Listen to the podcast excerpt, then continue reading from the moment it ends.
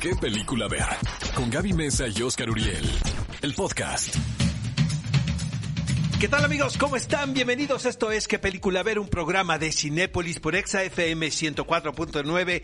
Qué felicidad pasar esta mañana de sábado con ustedes 3 de octubre. Aquí está mi queridísima Gaby Mesa con Z como cada semana. Gaby. Eh, bienvenidos cinefilos a qué película ver. Estamos súper contentos. Esta semana además se celebró el día del podcast. ¿Viste por ahí que nos, Uy, que nos muy en celebrados, se escuchó muchísimo el de qué película ver en Spotify, también está en la página oficial de qué película ver, y en Exa, y en la de. Exa también. Sí, no se hagan, si no alcanzan a escucharnos, no se preocupen porque estamos en podcast. y hoy es un día muy especial, ¿no, Sí, es porque fí- fíjate que cumplen años dos de mi rodada, ¿eh? Gwen Stefani cumple Sí eres 51 fan de Gwen años. Stefani, ¿verdad? Eh, sí, me gusta, Sí, ¿eh? sí, sí. me gusta. Y Kevin Richardson de los Backstreet Boys. Él era mi Backstreet Boy favorito, ¿En serio? sin duda. Cumple 49, o sea, de mi. Todavía está bien. No, no estoy tan segura de ese punto, la verdad, pero, pero sí, estábamos a festejar también eh, estos cumpleaños y pues yo estoy muy un contenta. verdad. programazo porque va a estar con nosotros Santiago Segura y Tony Costa, quienes son protagonistas de esta película que es un fenómeno realmente en todo el mundo, titulada Padre, no hay más que uno, eh, una película española que va a llegar a cines. Y también tenemos otra entrevista con el director y el protagonista de esta película que es Mano de Obra y vamos a platicar con Luis Alberti, con el director David Sonana. ganadores del Ariel. Oigan, también va a estar el compadre de mi hermano, Darío Yazbek. También va a estar Darío Yazbe con nosotros. Vamos a tener un súper programa con muchísimo contenido. Y bueno, como saben, siempre nos encanta escuchar tu opinión, que te manifiestes en redes sociales. Y por eso, cada semana tenemos la encuesta de la semana. La semana pasada estuvo muy, muy, muy interesante la encuesta que decía lo siguiente. ¿Quién de estos cuatro famosos que incursionaron en el doblaje es tu favorito? Las opciones eran Consuelo Duval, Eugenio Derbez, Omar Chaparro, quien se fue pero hasta abajo en los votos, y Víctor Trujillo. Yo voté por Víctor Trujillo. ¿Te fue porque bien? aparte me encantaba Monster Inc. 30% de votos No, tuviste. muy digno, ¿verdad? No gané seguramente, pero no. Yo gané con Eugenio Derbez 44%. Tú siempre el voto popular, ¿no? Pues sí, yo La me quiero a la masa, segura, ¿no? a la segura, me gusta la estabilidad, pero no, no se despeguen porque más adelante les vamos a traer la nueva encuesta de la semana para que ustedes puedan votar por su opción favorita. Queremos leer sus mensajes durante esta hora de transmisión. Háganlo a través de nuestras redes sociales con el hashtag qué película ver con sus respectivos acentos, amigos. ¿Qué película ver? Un programa de Cinépolis en Exa FM.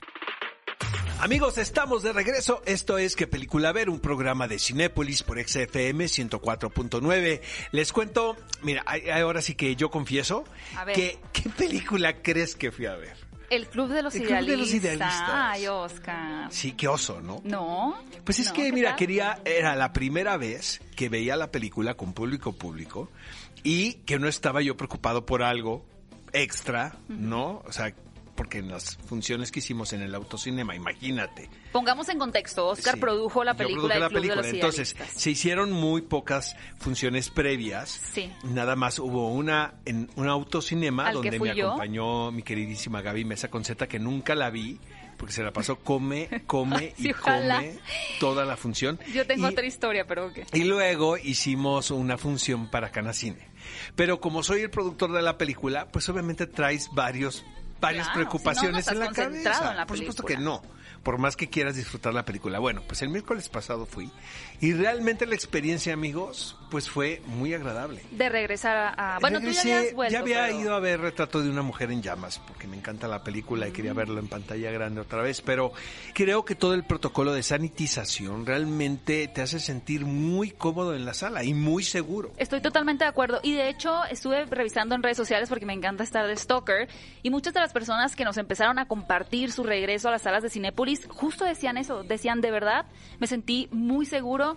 Y sobre todo destacaban mucho cómo eh, las personas que trabajan en Cinépolis, que se apodan cariñosamente Cinepolitos, pues estaban totalmente atentos al pendiente, súper eh, teniendo, bueno, muy responsables con sus cuidados y eso de verdad que automáticamente hacía a la gente sentirse más segura. Así que si ustedes ya se sienten listos también para darse un paseo por Cinépolis y ver los estrenos y las películas que están en la cartelera, pues nos compartan su experiencia, ¿verdad, Oscar? Así es, vamos a la sección de noticias que esta semana estuvo muy variada. ¿Qué tal que eh, Disney insiste en sus live actions? Insiste e insistirá. Insiste, e insiste. Bueno, una de las películas animadas clásicas contemporáneas obviamente es El Rey León. Yo la verdad no soy tan fan de live action, con todo y que John Favreau me parece un tipo muy brillante. Pero tú y millones más no bueno, son fans. no es una catástrofe, vayamos a, pero como para qué, ¿no? O sea, es que es una versión, es, es, simplemente pasar del 2D es una real, o sea, no, es como si le hubieran pasado una manita de gato o de león em, al 3D, o sea, sigue siendo una película animada. Exactamente. No, no quedé yo muy contento y tampoco mucha gente. Pero ¿qué tal el bolsillo de Disney? Eso es re contento. Ahora, yo sí les quiero decir que Mulan me gustó, ¿eh? Ese es un tema que vamos a hablar después. A mí sí me gustó. Eh, bueno, eh, resulta que esta semana hubo el anuncio de que hay una película más del Rey León live action, pero es una precuela no es una continuación. Lo que puede estar interesante aquí es que el director es Barry Jenkins, el mismo de Moonlight. Finalmente siento que es un autor, antes que nada, quien tiene una visión. Ojalá y los productores dejen que el director pueda plantear, ¿no? Una idea clara cinematográfica porque siento que el problema que tenía John Favreau es que estaba muy casado con ser fiel al clásico cualquier cosa que cambiaras, se te iba, sabes que se te iba a venir el mundo. Yo creo que es de los live actions más fieles, de hecho, por ejemplo, porque Aladdin se tomaba más libertades. Totalmente de acuerdo. Ojalá, y vuelvo a decir esto, que la precuela live action que se está pretendiendo hacer del Rey León sea una película pues más independiente, que no esté tan casado con lo que estamos acostumbrados a ver. Exactamente. Bueno, compártanos su opinión sobre esta nueva película live action del Rey León. ¿La irían a ver o no, amigos? Ay, Manifiéstenlo ahorita en las redes sociales. Hoy, este pasado miércoles 30 de septiembre fue el cumpleaños número 28 de Erra Miller. Así que, a propósito de ello, como ya lo saben, es él quien da vida al personaje de Flash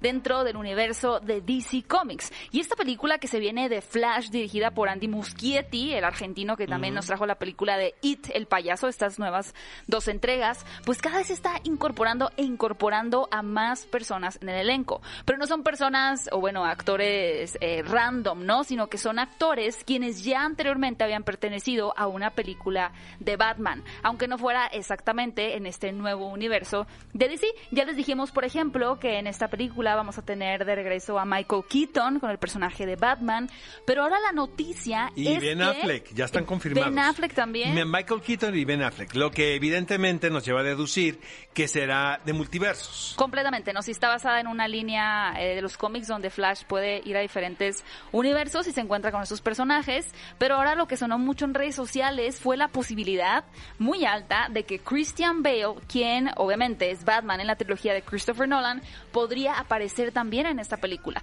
La única condición que dio Christian Bale fue que Nolan le diera permiso. O sea, es como yo sí estoy puesto, yo sí quiero aparecer, si van a estar todos los Batman. Pero pues cómo no le va a dar permiso si la productora es Warner Brothers, si es la productora pues de Christopher Nolan. A mí me suena que sí entonces, ¿no? Yo creo que sí. Va a ser un evento. Digo, qué educado Christian Bale, ¿no? Que lo dijo a, a medios de comunicación, pero ahí ya hay luz verde desde el momento que el estudio es el mismo estudio que produce las películas de Christopher Nolan. Yo la verdad tengo mucha fe, no tanto en estas apariciones, sino en Andy Muschietti quien me parece que es un tipo bien, bien inteligente. Yo fui al set de IT. Sí. Y este, lo entrevisté, es argentino, entonces, bueno, la entrevista sí estuvo... A gusto. A gusto, no había preocupación, no había, de Lost in Translation, exacto. Y bueno, su hermana, quien es Bárbara Muschietti, este también es un elemento muy importante. Son muy inteligentes, eh, son muy amigos de Guillermo del Toro, precisamente. Bueno, Guillermo del ah, Toro los, los, apadrinó con una película antes con Jessica Chastain. Y yo creo que debido al éxito de It, pues este fue el pasaporte para dirigir la película de The Flash, una producción por demás accidentada. Estuvieron a punto de arrancar el rodaje y suspendieron. Qué bueno, ¿no?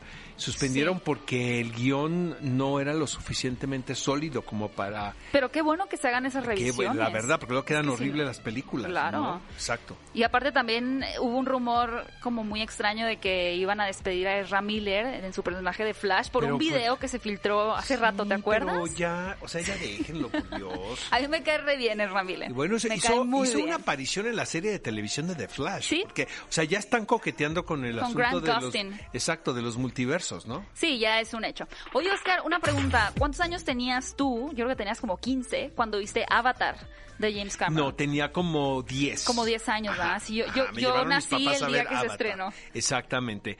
Eh, no soy tan fan de Avatar. Vengan los unfollows en este momento. Eh, Ok, no, sí está bien. Fíjate que me gusta lo que hace James Cameron, pero siento que esta película estuvo muy hypeada. Eh, sobre todo, eh, mi reconocimiento está a los adelantos tecnológicos, porque siempre es un realizador que viene a la vanguardia, ¿no? Con Siempre. respecto a esto, a los instrumentos que puedes emplear en el quehacer cinematográfico y obviamente Avatar 2 y Avatar 3 no van a ser la excepción. La noticia es que el señor anunció, pues parece que se le salió, pero si tú crees que se le va a salir. En una entrevista, ¿no? En- Con no, hombre, Arnold. Sí, pero ya lo di eso. O sea, Arnold era- Schwarzenegger. No, estaba mega Eso estaba planeadísimo. mapeado. Ya anunció que Avatar 2 se- concluyó el rodaje y el 95% de Avatar 3, porque las películas las realizó, como dicen los norteamericanos, back to back, Ok. simultáneamente. que ya hace, hace 13 años del estreno de la primera película y yo creo que, que James Cameron, el director, ya está así como esas carpetas de computadora que uno le pone como de opción final, opción final, final. Opción, ahora sí, esta sí es opción final.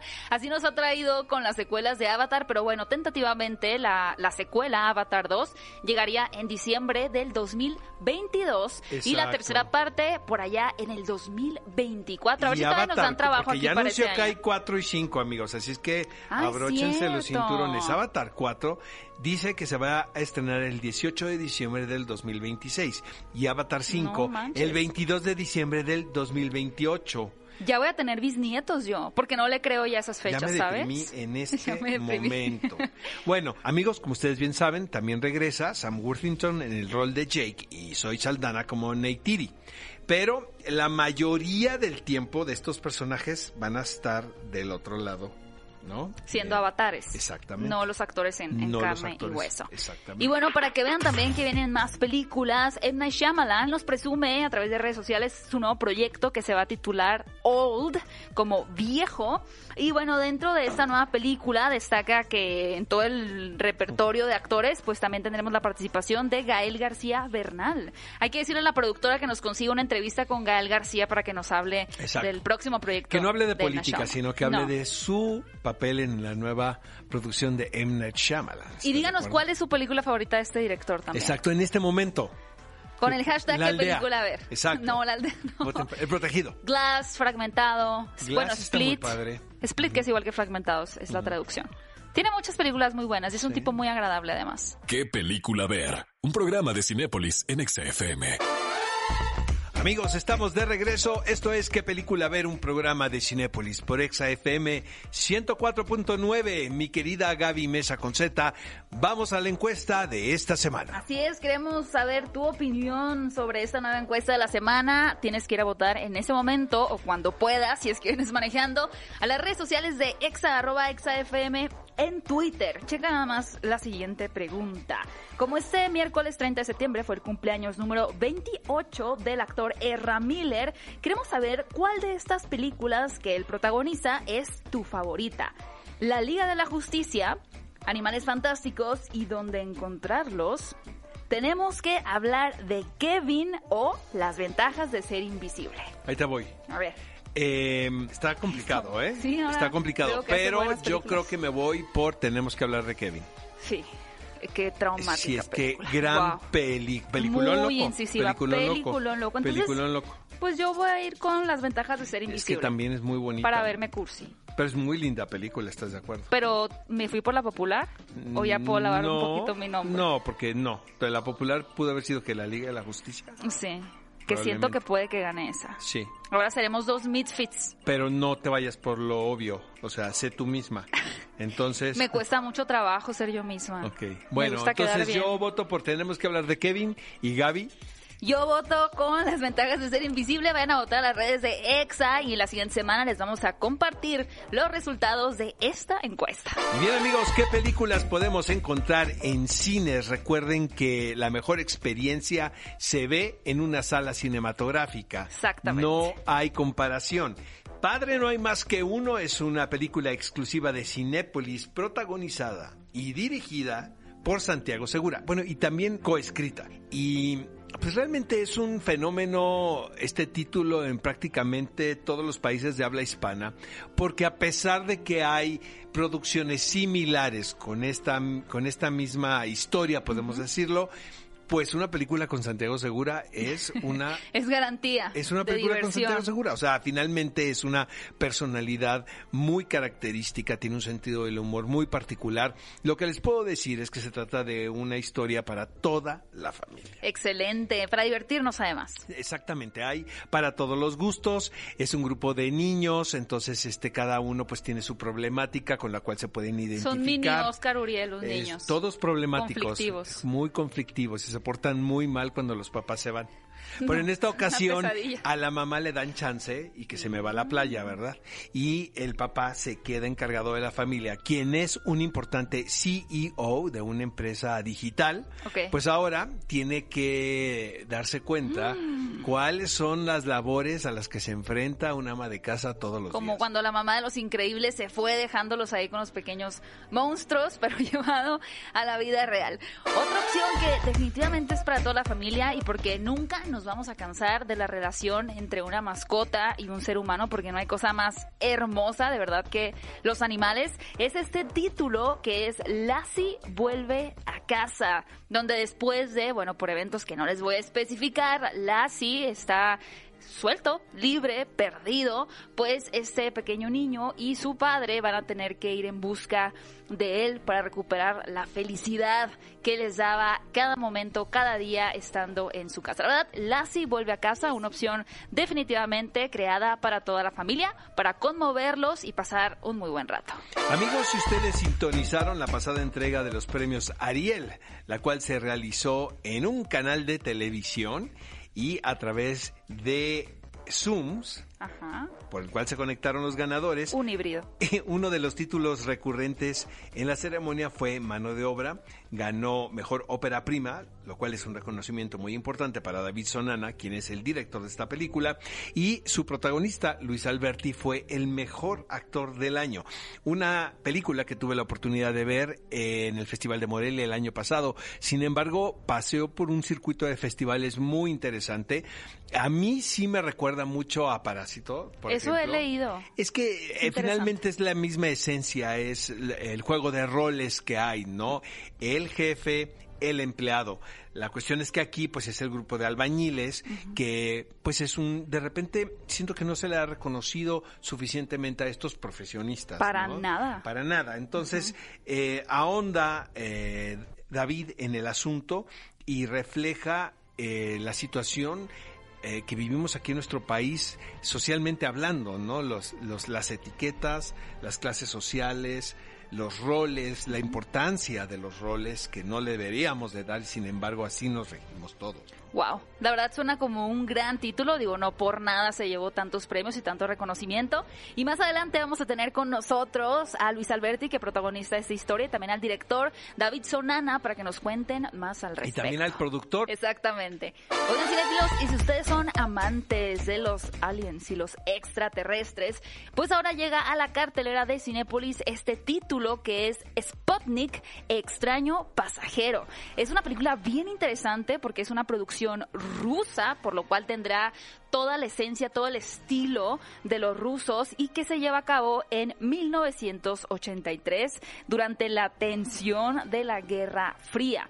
Es una cinta que comienza con un poco de suspenso, pero rápidamente se convierte en terror. Y obviamente, pues eh, a nivel mundial, muchas, muchos países o muchas industrias cinematográficas de diferentes eh, países, ¿no? Partes del mundo, buscan replicar a las producciones hollywoodenses. Pero particularmente en esta producción rusa, la verdad es que les ha quedado muy bien, porque no solo tienen ese nivel de acción, ese nivel de horror que nos puede ofrecer una película de Hollywood, sino que también pues tiene muy bien impreso su propio sello ruso. Así que de verdad, si ustedes son fanáticos de este género, no dejen de ver en las salas de Cinépolis Sputnik, Extraño Amigos, y les recomendamos que estén muy pendientes de qué película ver porque les iremos informando cuáles son los estrenos semana a semana. Se vienen unos titulazos Gaby Mesa con Z, por ejemplo, las películas que integran el Tour de Cine francés. Yo por lo pronto ya tengo mi cita para ir a ver Los Iluminados, que es la película que abre el Tour de Cine francés.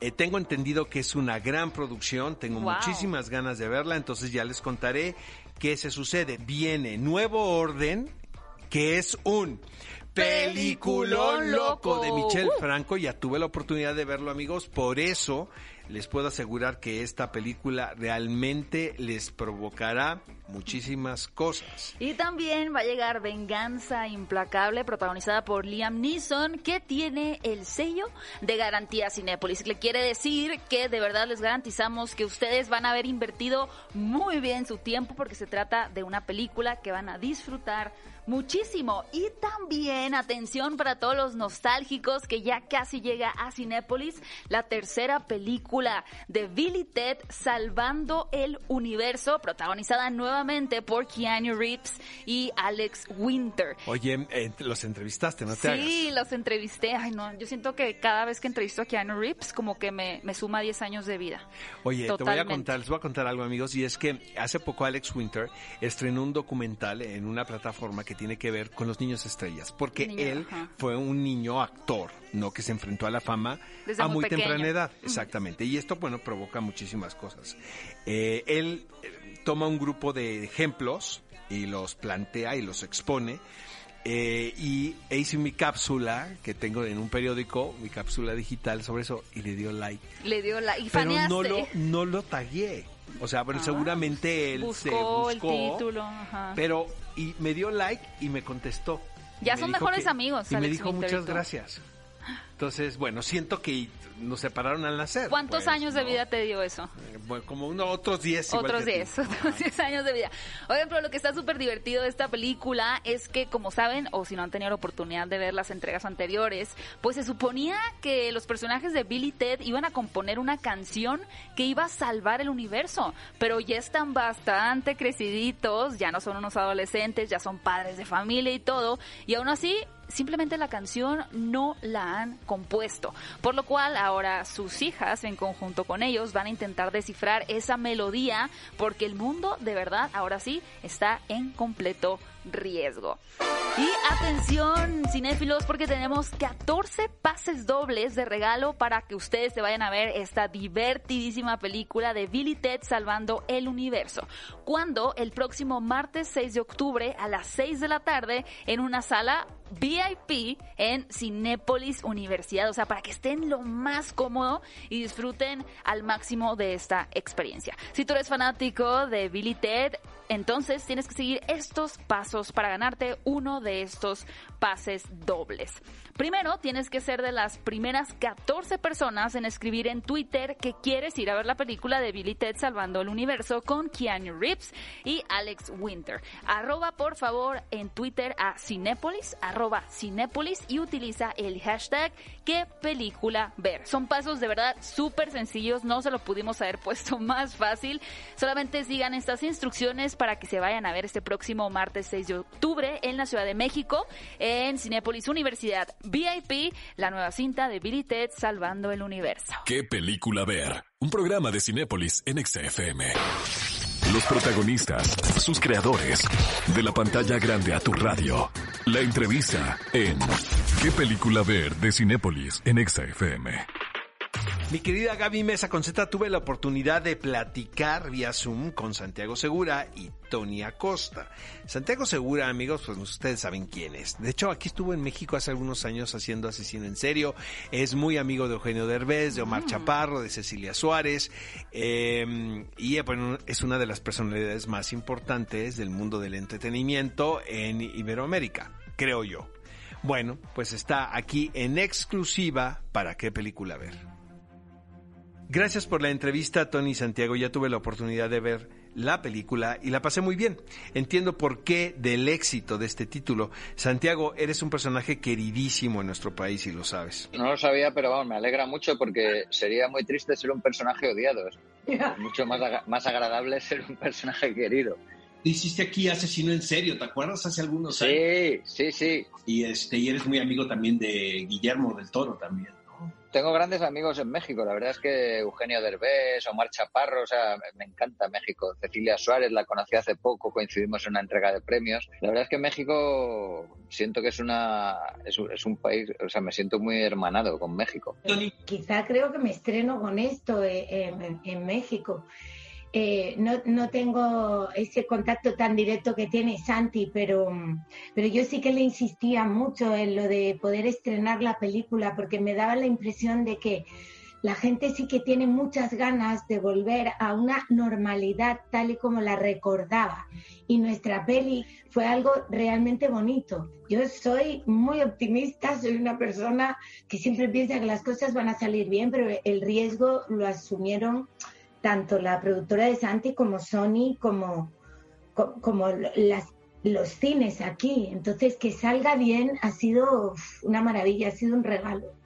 Un fenómeno paranormal ha sido.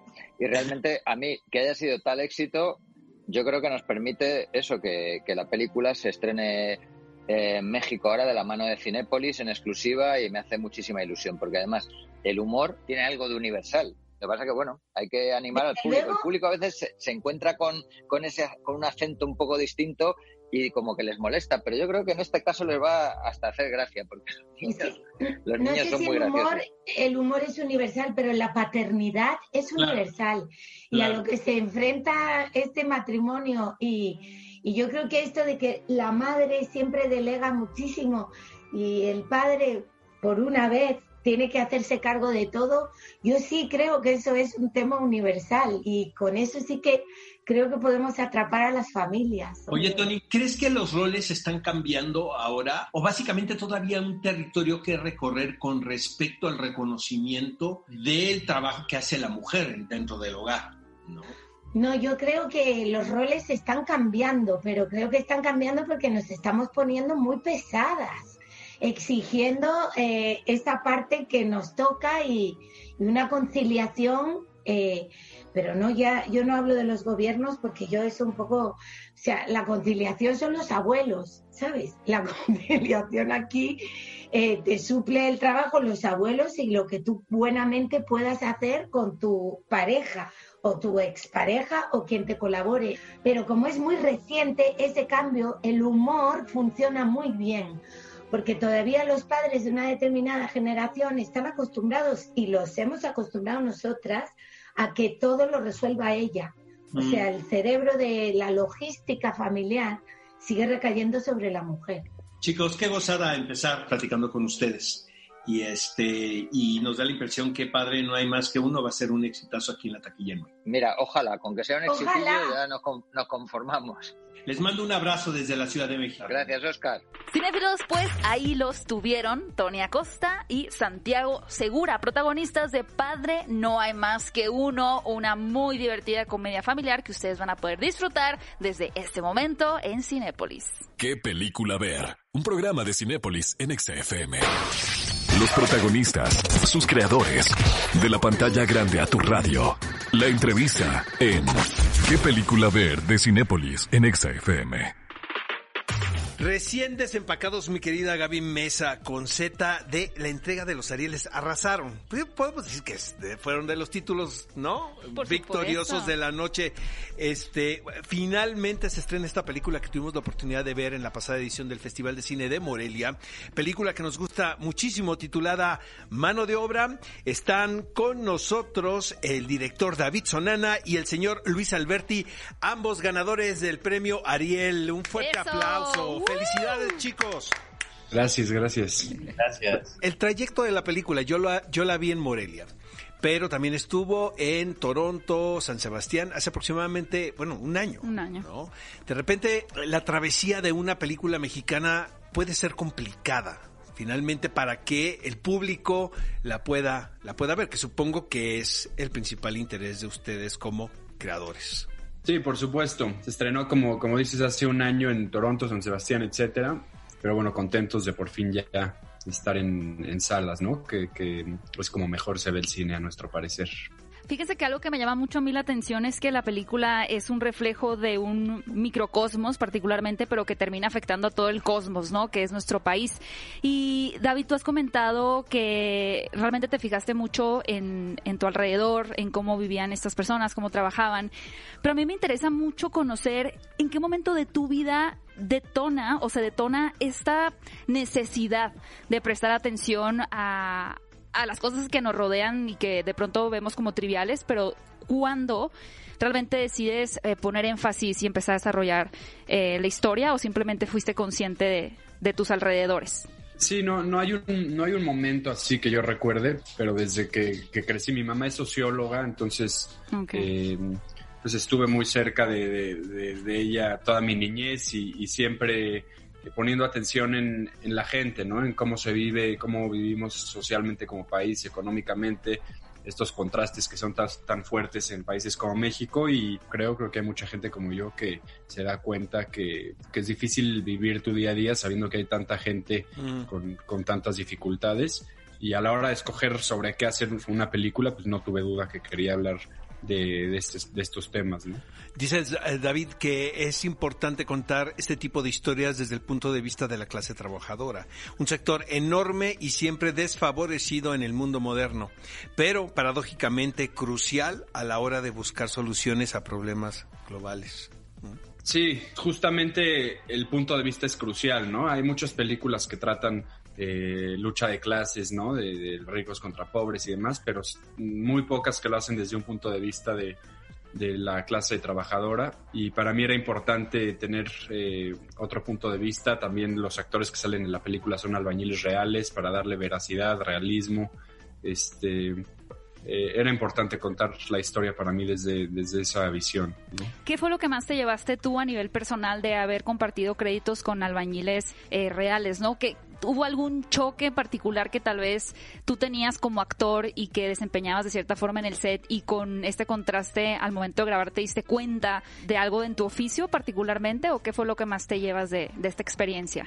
No, no hubo ningún choque, no había ninguna diferencia. Mi manera, mi manera de trabajar en general, eh, la manera en la que yo me he desarrollado como actor, tiene el principio de que sobre todo lo que me interesa es el contenido de los proyectos y lo que me interesa es encontrar en mi labor como actor una forma de expresión como ser humano, como persona, como ciudadano, que no es distinto de los otros. Y finalmente la película no se trata de albañiles, se trata de México, Exacto. se trata de nuestra sociedad, en donde todos los niveles vemos el mismo sistema de abusos, de corrupción, de búsqueda de la justicia, de búsqueda de la dignidad y del esfuerzo que todos hacemos día a día por ganarnos el pan y por construir el país que somos. ¿no? Bueno, tenemos que dejarlos, pero oye Luis, ¿y, ¿y, tienes ya una habilidad particular de albañilería que realmente es un oficio pues bastante complicado desde mi punto de vista? No, lo intenté, fui, fui a trabajar un par de días con ellos y pues aplanar paredes es muy difícil y pues me quedé como los principiantes, como los chalanes, uh -huh. haciendo la mezcla. dándole vuelta, dándole vuelta a la paleta, ¿no? Oigan amigos, este, felicidades por esos Arieles, muy merecidos, de verdad. Es una de mis películas mexicanas consentidas vistas el año pasado. Enhorabuena y que venga lo mejor.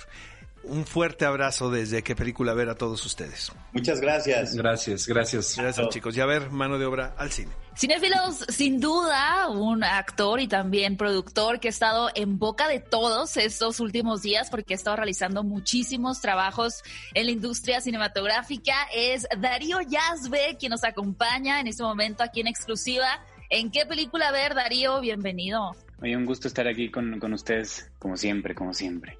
Oye, Darío, tienes un perfil eh, como productor en cuanto ¿qué proyectos son los que a ti te gustaría estar involucrado? ¿Qué es lo que te llama la atención de un proyecto para decir, voy a entrarle como productor, en este caso mano de obra, independientemente si vas como actor o no vas como actor? Pues digo, el, caso de mano obra es especial sobre todo porque, digo, David eh, se acercó conmigo hace ya varios años y me dijo que le ayudara a, pues, a levantar una película. Pero bueno, también había algo importante en todo esto que era pues me platicó la historia y me llamó mucho la atención. Y además de que, pues, por razones personales de aprender, de, estar y de, bueno, de, sí, pues de aprender mucho, ¿no? Era como un poquito parte del, de, de, la aventura y también de aventarnos a hacer algo así. Claro, oye Darío, a mí me encanta justo lo que mencionas porque es bien importante la visión de México que se está exportando.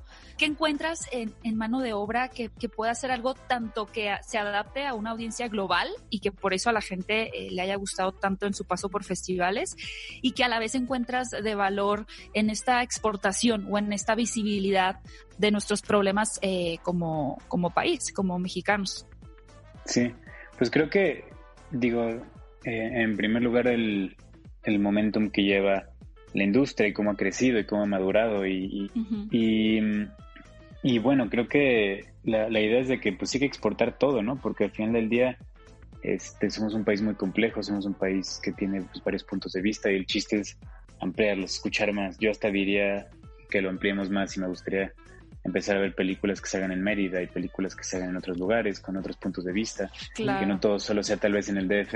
Oye, este, muchísimas gracias. Nos vamos a estar eh, escuchando y viendo muy seguido, Darío, porque sí. obviamente viene, viene nuevo orden después de, de mano de obra. Este, es un gustazo siempre platicar contigo y eres amigo consentido de qué película ver. Sí, igualmente, muchas gracias, un gusto. Gracias, Darío. Gracias, un abrazo, saludos, gracias. Amigos, él es Darío Yazbek. Esto es ¿Qué película ver? Un programa de Cinépolis por Exa FM 104.9. ¿Qué película ver? Un programa de Cinépolis en Exa FM.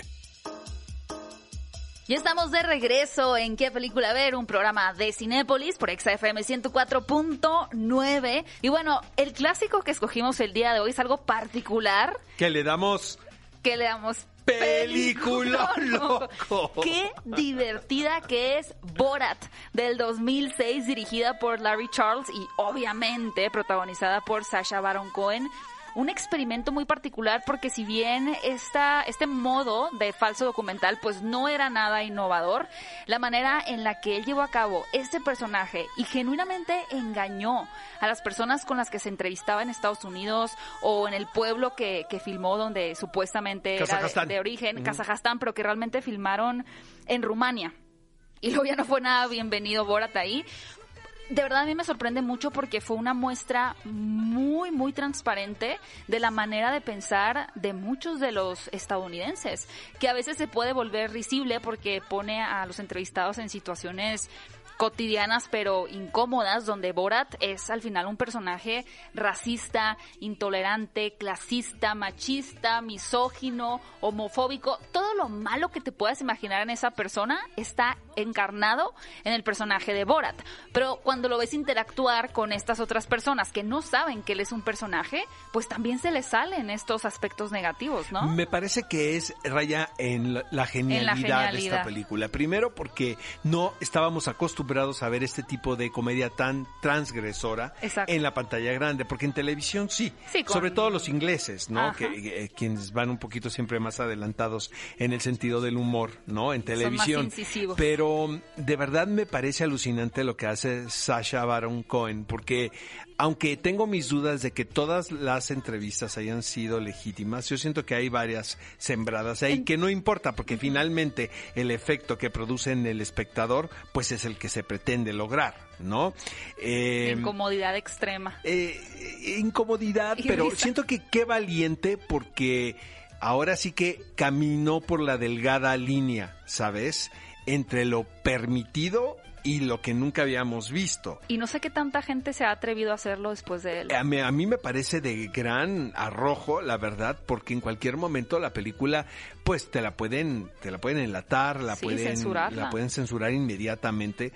El tipo ha tenido sus problemas, ¿no? En este tema, en, no con esta película en particular, pero, eh, por ejemplo, él, él iba a ser Freddie Mercury y no se pudo poner de acuerdo con el resto de la banda. ¿Por qué? Porque él quería mostrar la parte oscura que, no vimos, la que todos queríamos ver, la que, no la que no vimos en la película oficial este no importa, finalmente pues ellos son los productores, ellos saben qué hacer con el dinero, pero eh, ahí por ejemplo sí hubo un conflicto muy claro entre la manera que tiene Sasha Baron Cohen de ver la vida como cineasta a los demás.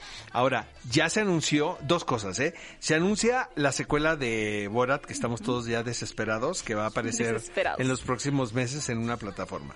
Y se convirtió en una gran noticia esta semana. De acuerdo. Y lo otro es que acabo de ver, amigos, una película sensacional que es El juicio de los siete de Chicago, donde él interpreta a Abby Hoffman. Abby Hoffman fue uno de los activistas más importantes de la década de los 60 en los Estados Unidos eh, y vaya, mucha gente que vive actualmente estuvo con él, ¿no? Es como tocar una fibra muy delicada dentro de la cultura del activismo en el país del norte. Pues al final es un actor que realmente toma muchos riesgos. Me parece así de aplauso de pie. Ya, ya vi la película y me fascinó, la verdad. Digo, próximamente hablaremos de ella.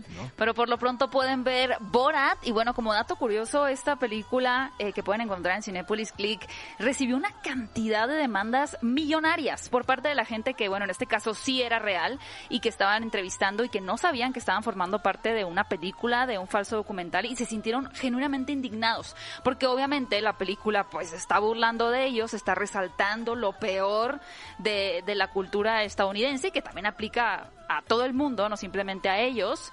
Y bueno, de verdad que fue un riesgo muy grande, como dice Oscar, pero a nosotros nos dio esta delicia que de verdad se disfruta de principio a fin. Y lo mejor, amigos, es que, que, que hoy en la tarde la podemos ver en Cinepolis Click. Exactamente, con una buena botana. Con una buena botana. Con una buena botana. Vamos a ver Borat como una buena bebida alcohólica. Mm. Es que sabes cuál es el problema de Gaby, que no puede una nada más. Es una botella. Por eso no voy a empezar mejor. No, hombre, yo, yo te Con cuido. agua. Yo te cuido. Ah, no, mejor no. Me dio más desconfianza todavía. Yo te invito a mi casa y te cuido. Sí, tú. Con tres botellas de vodka. Oigan, amigos, ya se terminó el programa, caray. Se nos fue volando. Queremos que Cinépolis nos regale otra hora más. Que sean dos horas de qué película ver. Manifiesten en las redes sociales si es que así lo quieren. Y nosotros les haremos pasar estos mensajes a los jefes. Nos escuchamos próximo sábado, 10 de la mañana, aquí en Exa FM con ¿Qué película ver? Un programa de Cinépolis. Hasta la próxima, amigos. Ve a Cinépolis y utiliza el hashtag ¿Qué película ver? Escúchanos en vivo todos los sábados a las 10 de la mañana en Exa FM 104.9.